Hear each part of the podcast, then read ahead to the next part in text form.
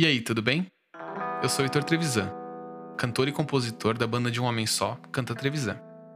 Esse podcast conta a história de pessoas reais e o que viveram e sentiram na pandemia do coronavírus. A ideia nasceu da minha última música, Pra Ver o Sol, que compus na busca por encontrar sentido em tudo o que estava acontecendo. Para tornar esse projeto real, contei com a ajuda de um grande amigo meu, jornalista, Isaac Criscuolo, que trabalhou comigo nas entrevistas. Nessa busca, descobri histórias que acho que vale a pena compartilhar. Aliás, as gravações foram feitas à distância, então nenhuma história ou pessoa foram colocadas em risco.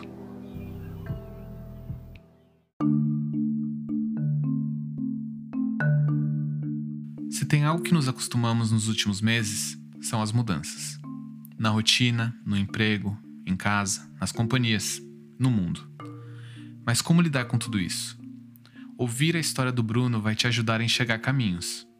Ele passou por inúmeras mudanças durante a pandemia, de morar sozinho ao emprego dos sonhos, até o adeus a seu companheiro de todas as horas, seu cachorrinho. Nesse episódio, você ouve tudo isso e reflexões importantes a respeito da ancestralidade.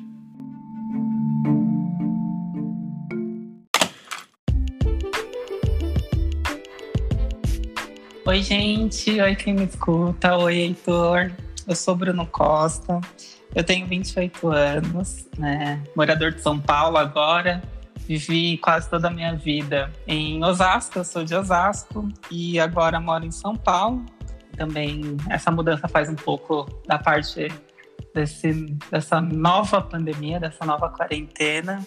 Sou aquariano, sou formada em administração de empresas pela São Judas, quase formado, porque ainda falta algumas DPs em produção multimídia pela Fabcom e técnico em produção multimídia pela ETEC.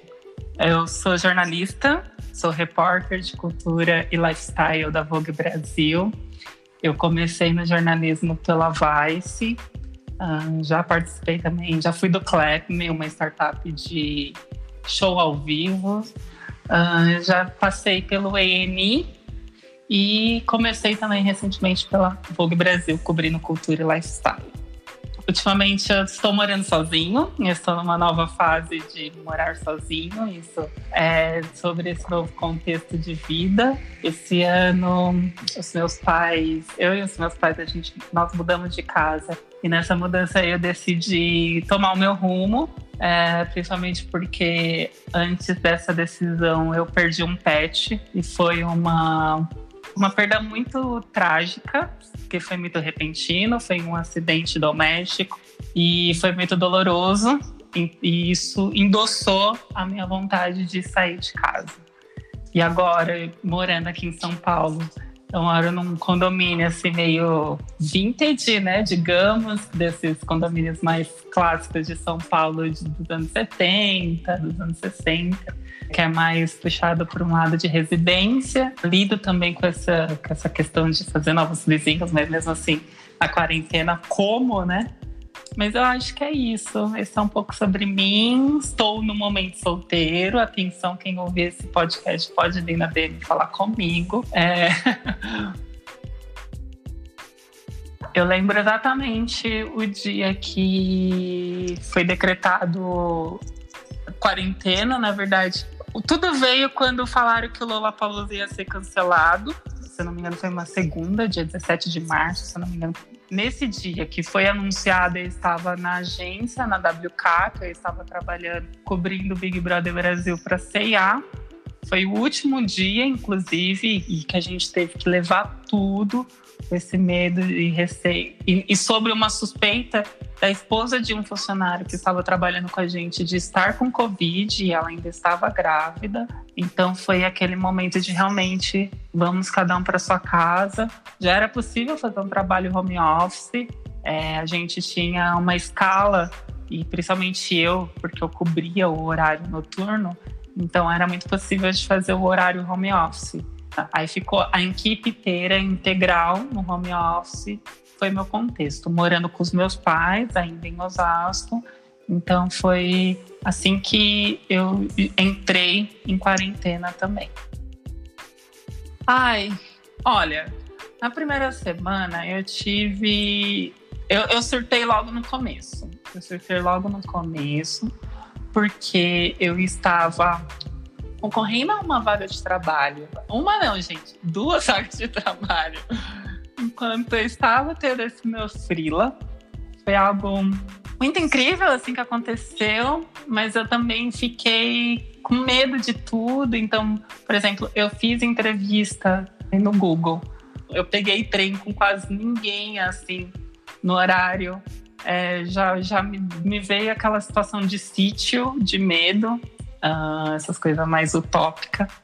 O meu primeiro surto, como eu falei, veio de que, que poderia ser eu. O próximo pode ser eu, pode me acometer, pode acometer meus pais. Tá aqui, né? Tá no Brasil. As pessoas vulneráveis, as pessoas pretas, as pessoas em situações de rua, são as pessoas que com certeza vão estar mais frágeis nessa situação e vão sofrer em relação a tudo isso. Eu fiquei completamente desesperado, completamente desesperado. Eu achei que seria talvez, assim, até difícil falar, né? Porque eu pensei que ia ser o começo do fim. E nisso também, a minha mãe tem um restaurante. Eu pensei, cara, como que a minha mãe vai parar um restaurante, que é o meio do sustento dela, principal? Ela vive de pessoas indo lá comprarem comida, né? Ela serve marmitex.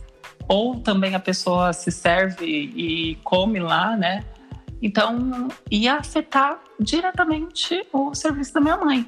É, minha mãe ela trabalha com, com aplicativos de terceiros para entrega de comida, mas isso é uma parte da renda dela, não é o principal. Foi um momento também que eu entrei em desespero pela minha mãe, né? De tipo, meu Deus, iremos dar conta?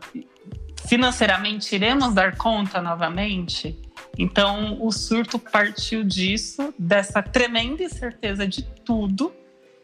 Só com o tempo eu consegui, um mês depois assim, é, quando acabou o Freela, quando eu comecei a trabalhar no, num outro trabalho que eu era social media do YouTube. Então, quando isso foi, as coisas foram mais se firmando, acho que eu junto com o Brasil foi aceitando mais essa situação de quarentena, essa situação de pandemia. Não que esteja a gente esteja conformados ou tranquilos, eu pelo menos não estou. Ainda vivo muito sobre uma chancela de medo, principalmente quando eu vejo que os números aumentam.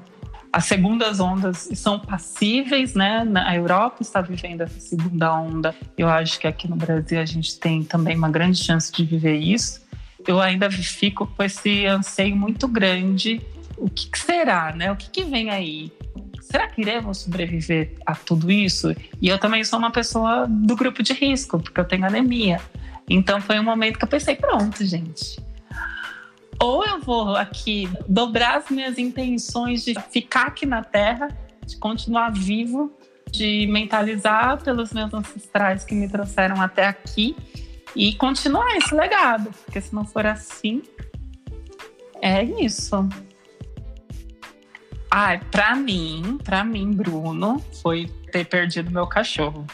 Para mim, que não tem nem nada a ver com, com a quarentena, né? Com, com a Covid, mas para mim foi ter perdido meu cachorro, porque ele era um animalzinho que eu tive desde os 15 dias de vida dele e os últimos seis anos da minha vida foram com ele.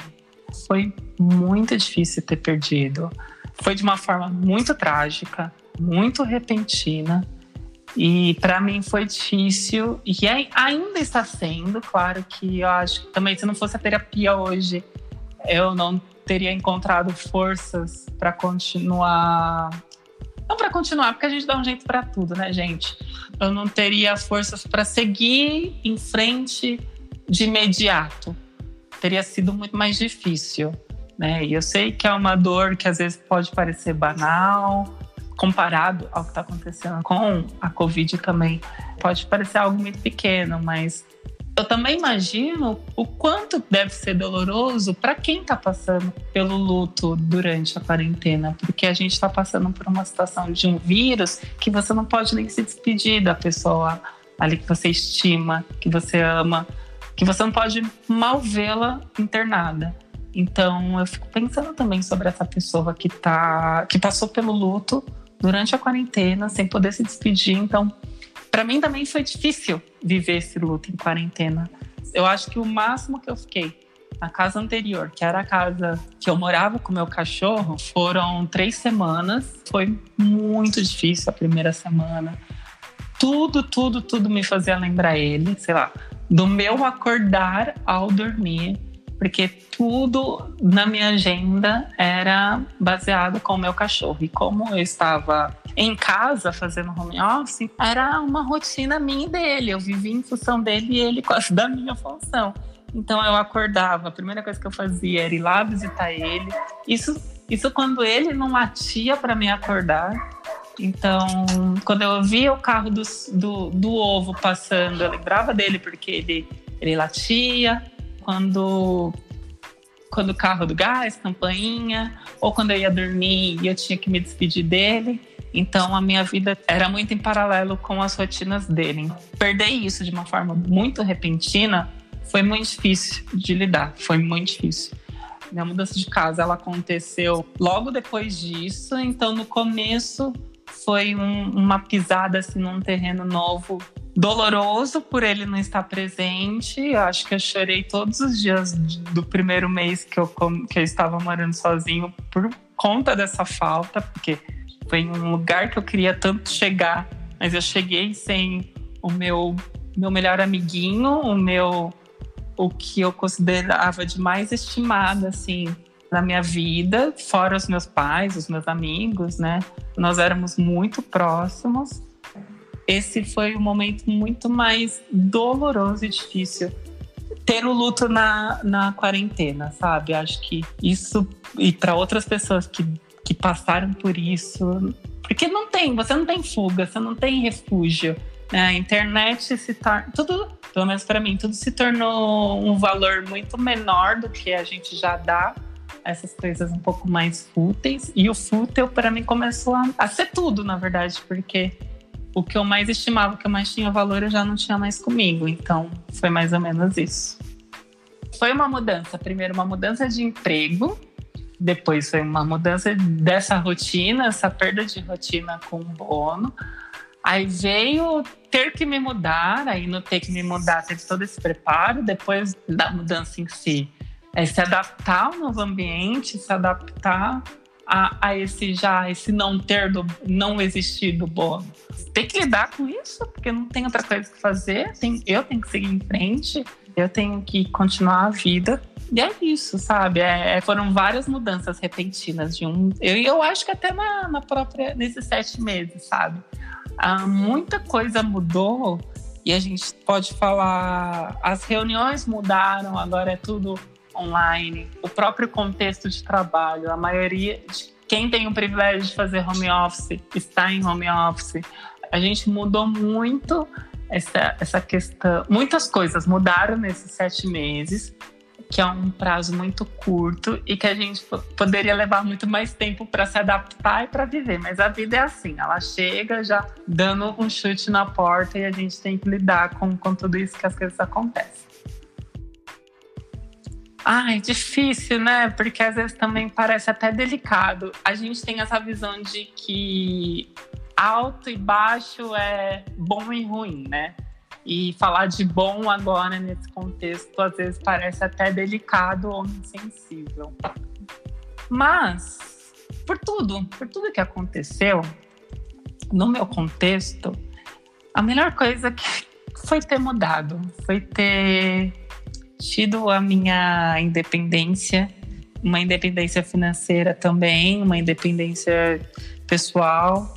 Precisava muito disso eu precisava reconhecer esse lugar, reconhecer esse espaço.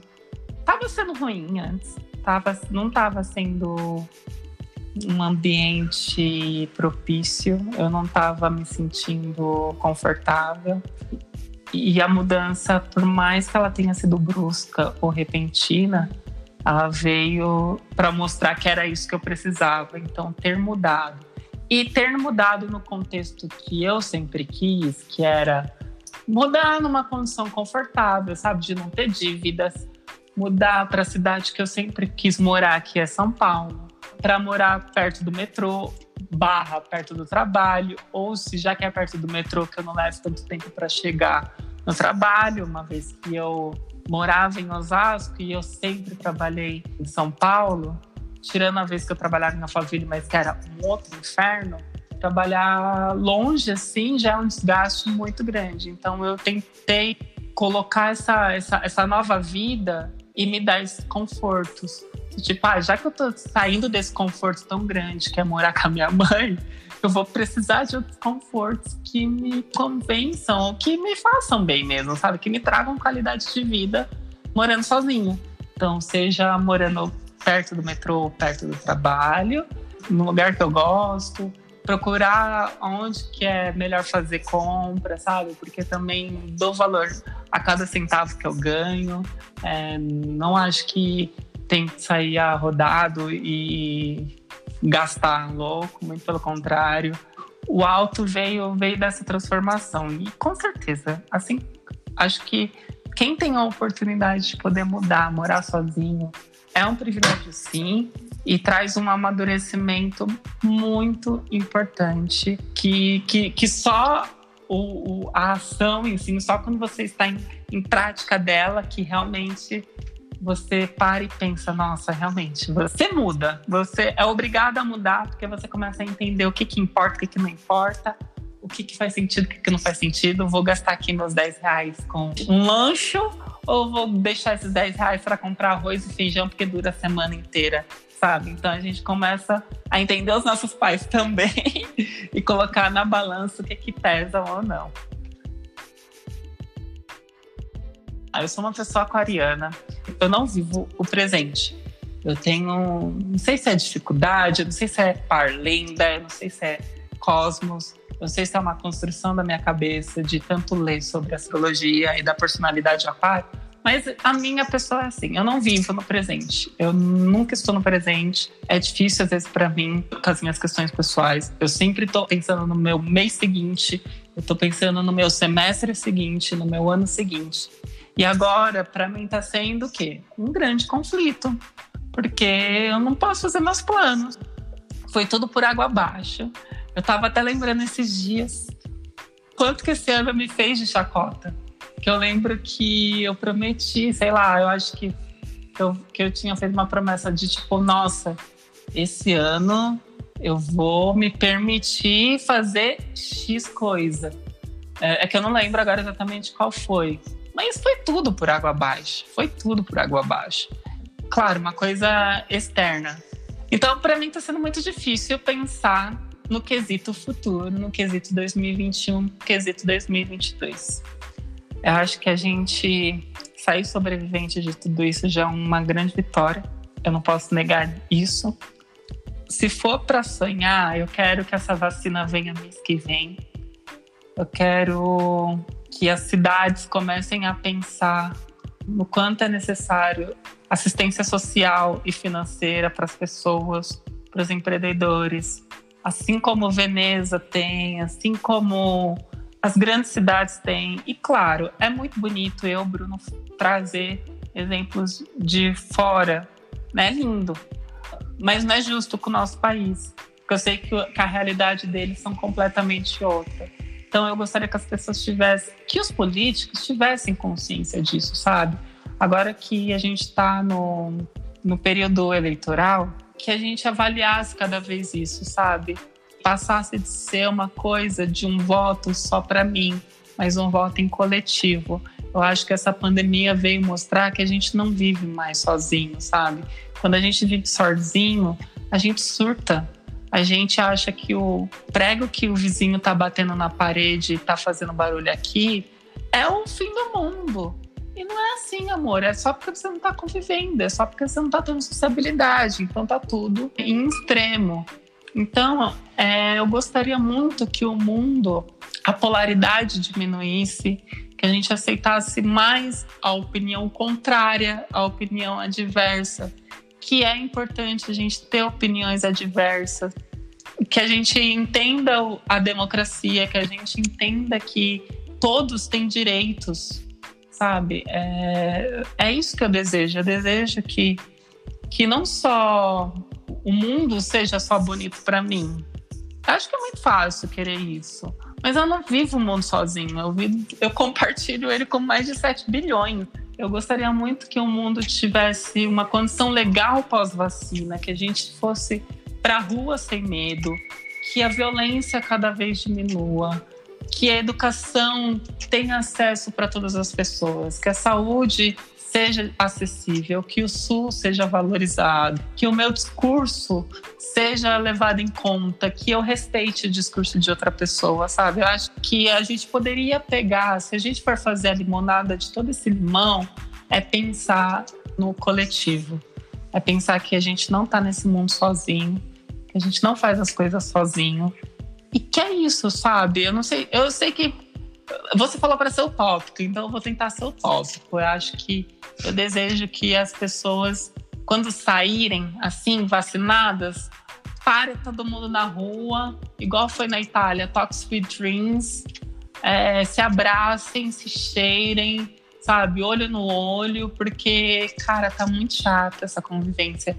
E assim, eu tô falando por mim numa condição super privilegiada, né? Porque eu posso trabalhar de casa e eu sei que tem gente que não tá podendo.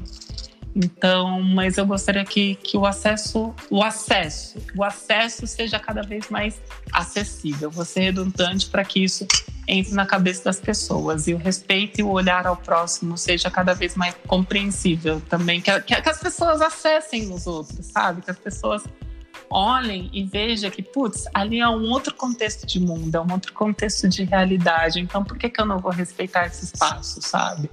Eu, Bruna Aquariana, que adora é, pensar no coletivo, pensar no próximo, eu desejo tudo isso para um futuro próximo, para um futuro que seja logo depois dessa vacina já na rua. Eu acho que você que está aí do outro lado ouvindo, você tem sim a oportunidade de conhecer um pouco do meu trabalho através do arroba blogueirinho nas redes sociais. Mas para além disso, eu desejo que a gente possa criar um mundo melhor. É, o que eu não falei é que eu acredito sim num, num mundo que a gente aceite as adversidades. Nossa, gente, eu gostaria que eu, como pessoa negra, as pessoas entendessem cada vez mais o que é o racismo, entendessem o quanto que isso é um perpétuo muito doloroso para o Brasil, para o mundo. Lutar pelo racismo não é só colocar uma foto preta no Instagram. Eu também não sou a pessoa mais militante nesse mundo, não sou. Eu tenho, sim, um lugar uh, de representatividade muito alta e eu tenho tido consciência disso com o tempo, com as conquistas. E não acho que estou ou sou o melhor exemplo, e nem quero ser, nem pretendo ser. Faço questão de dormir com a consciência tranquila toda noite, respeitando o próximo, respeitando a opinião adversa, assim como eu quero que respeitem a minha. Eu não conquistei sozinho. É, eu acho que a gente tem que avaliar e reconhecer tudo isso também. Eu cheguei até onde eu cheguei graças aos meus tataravós, que foram escravos que fugiram de Salvador e vieram até o caminho de São Paulo e construíram toda a história dos meus bisas, dos meus bisas que nasceram meus avós, é, e sem falar da família indígena da minha mãe, é, que é de Maceió. E quando minha mãe decidiu que não queria mais viver no agreste nordestino, na fome, ela decidiu pegar o pau de arara e vir para São Paulo com 24 anos, sozinha e construir uma vida nova, trabalhando como doméstica, tendo filho logo no, no segundo ano em que ela estava em São Paulo. E a partir disso, a vida dela mudou para que, que o filho dela tivesse tudo que tenha hoje. É, então, eu gostaria que a gente tivesse cada vez mais consciência de que as outras histórias que vieram antes da gente me trouxeram até aqui. Isso é em tudo. Se você está pegando um busão hoje, se você está ouvindo esse podcast é porque outra pessoa teve a ideia de criar um podcast, teve uma ideia de criar uma ferramenta que você possa escutar isso hoje, que alguém teve uma ideia de fazer um podcast para falar sobre quarentena e você está ouvindo isso hoje. Então a gente não se constrói o mundo sozinho. Então, apesar de toda essa essa fantasia, mas é um reconhecimento. Reconhecer as nossas histórias fortalece os nossos lugares, fortalece tudo que a gente conquistou, fortalece quem somos. Eu gostaria de ter a oportunidade é, ou dar a, a essa oportunidade às pessoas de poderem reconhecer esses lugares que trouxeram elas até onde elas estão. Essa é a reflexão que eu deixo para vocês.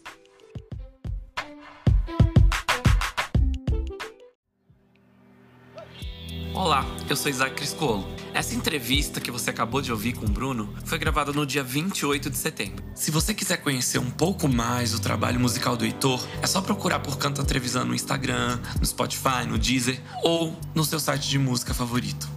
Para conhecer um pouco mais do meu trabalho como jornalista e produtor de conteúdo, é só procurar por Isaac Criscuolo no Instagram ou em qualquer rede social. O Isaac é meio abrasileirado, com QE no final no próximo episódio. Então, assim, eu vi amigos meus sofrendo e eu não podia ir na casa dos meus amigos ficar com eles, dar um abraço. Ao mesmo tempo, eu via outros amigos meus postando foto no bar, assim, sabe? Dando rolê.